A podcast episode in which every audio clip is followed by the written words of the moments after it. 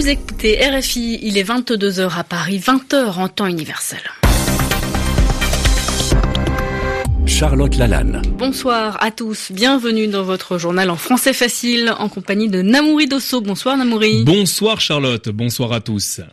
À la une de l'actualité ce soir, pas de majorité en vue en Espagne, mais le Parti socialiste est donné vainqueur selon les premiers résultats des élections législatives. Autre information clé de ce scrutin, la percée historique de l'extrême droite, le Parti Vox obtiendrait 9% des voix. Des législatives au Bénin également, pas encore de tendance. Une chose est sûre, peu d'électeurs se sont rendus aux urnes. Il faut dire que l'opposition avait été privée de candidats. À la une également l'Iran qui défie les États-Unis. L'armée iranienne a survolé un porte-avions américain dans le golfe Persique. Et puis comme chaque dimanche, l'expression de la semaine avec Yvan Amar, ce soir, embrasser une cause. Le journal. Un journal. En français facile. En français facile.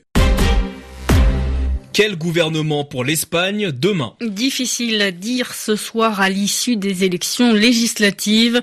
Le Premier ministre socialiste sortant est donné gagnant, mais sans majorité absolue.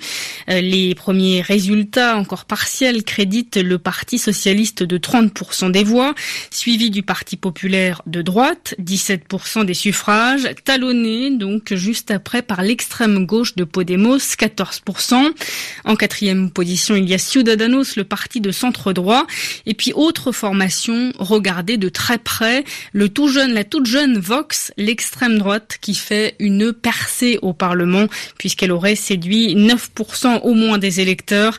C'est la première fois depuis 40 ans qu'une formation d'extrême droite va siéger au Parlement.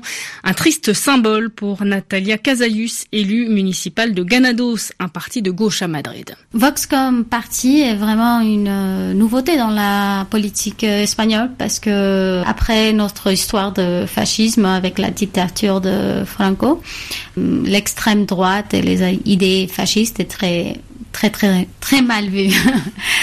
Mais euh, en fait, les gens qui avaient ce type de tendance étaient bien intégrés dans le Partido Popular, c'est-à-dire le parti euh, conservateur qui a gouverné en Espagne pas mal d'années. Cette fois-ci, avec surtout le, le, phénomène de la corruption très très grave du Partido Popular, mais aussi, par exemple, ce qui s'est passé en Catalogne.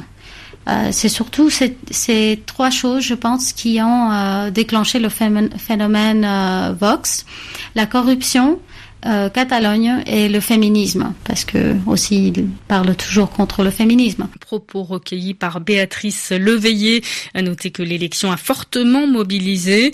Plus de 61% des électeurs se sont déplacés. C'est 10% de plus qu'aux dernières élections législatives en 2016. On votait également au Bénin aujourd'hui pour renouveler les députés. Et côté abstention, c'est tout le contraire de l'Espagne. Elle est massive signe du euh, boycott des partisans de l'opposition, opposition privée de candidats à la suite d'une révision de la loi électorale. Le pays est dans une bulle depuis ce matin puisqu'Internet a été coupé. De nombreux observateurs dénoncent d'ailleurs la tournure autoritaire que prend la présidence de Patrice Talon. Il dit avoir été inspiré par l'attaque contre la synagogue de Pittsburgh en Pennsylvanie aux États-Unis. Un homme de 19 ans a ouvert le feu hier soir sur une autre synagogue près de San Diego en Californie, toujours aux États-Unis. Le suspect se revendique comme antisémite et islamophobe. Il a tué une femme et blessé trois autres personnes au dernier jour des festivités de la Pâque juive. Cette provocation de l'Iran en pleine crise avec les États-Unis. L'armée iranienne publie une vidéo prise dans le golfe Persique par l'un de ses drones. Ce petit engin volant doté d'une caméra a survolé un porte-avions américain.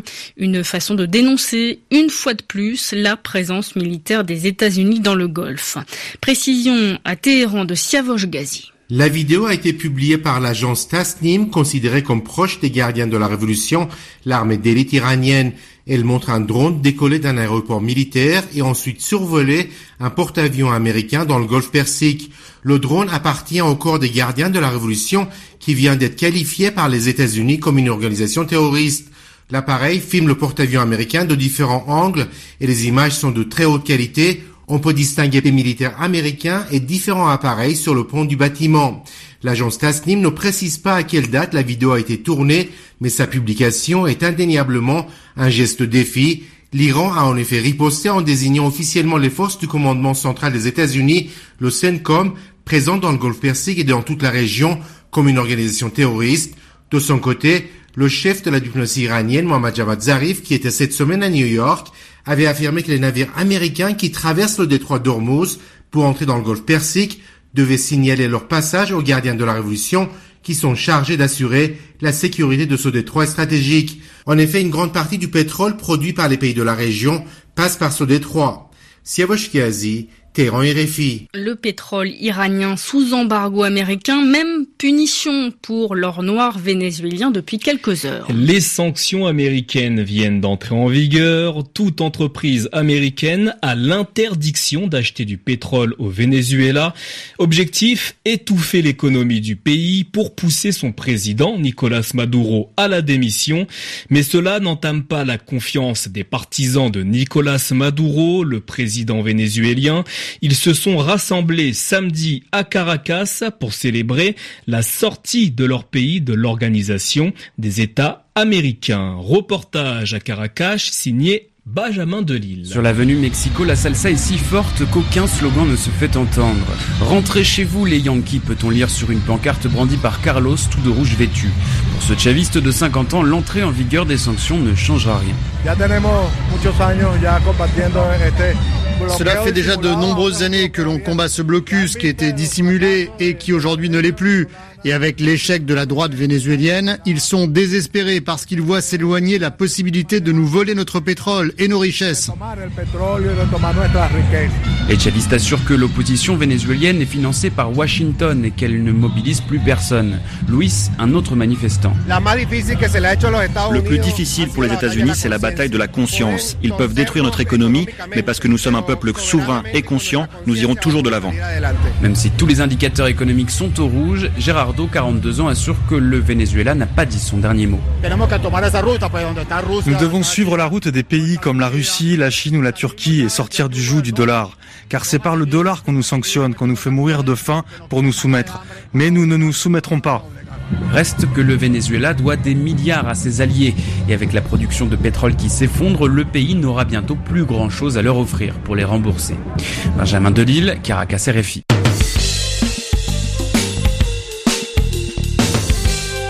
Tout de suite, l'expression de la semaine avec Yvan Amar, c'est embrasser une cause. Bansky, l'artiste plasticien bien connu, embrasse-t-il la cause de la lutte contre le changement climatique?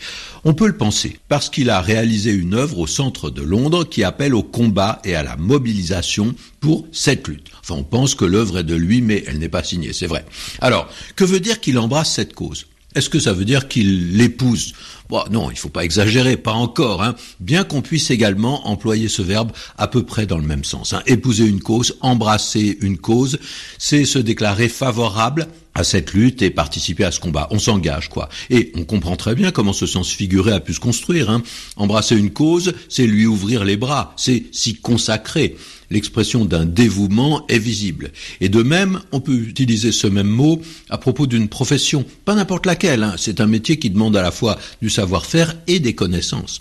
Mais il y a autre chose dans cette expression. Elle indique qu'on commence quelque chose. Si vous êtes déjà avocat depuis 20 ans, vous n'embrassez pas cette profession. Bah, vous l'embrassez déjà d'une certaine façon. Hein. Mais si vous faites des études de droit, là, vous pouvez dire, ah, je vais embrasser cette carrière.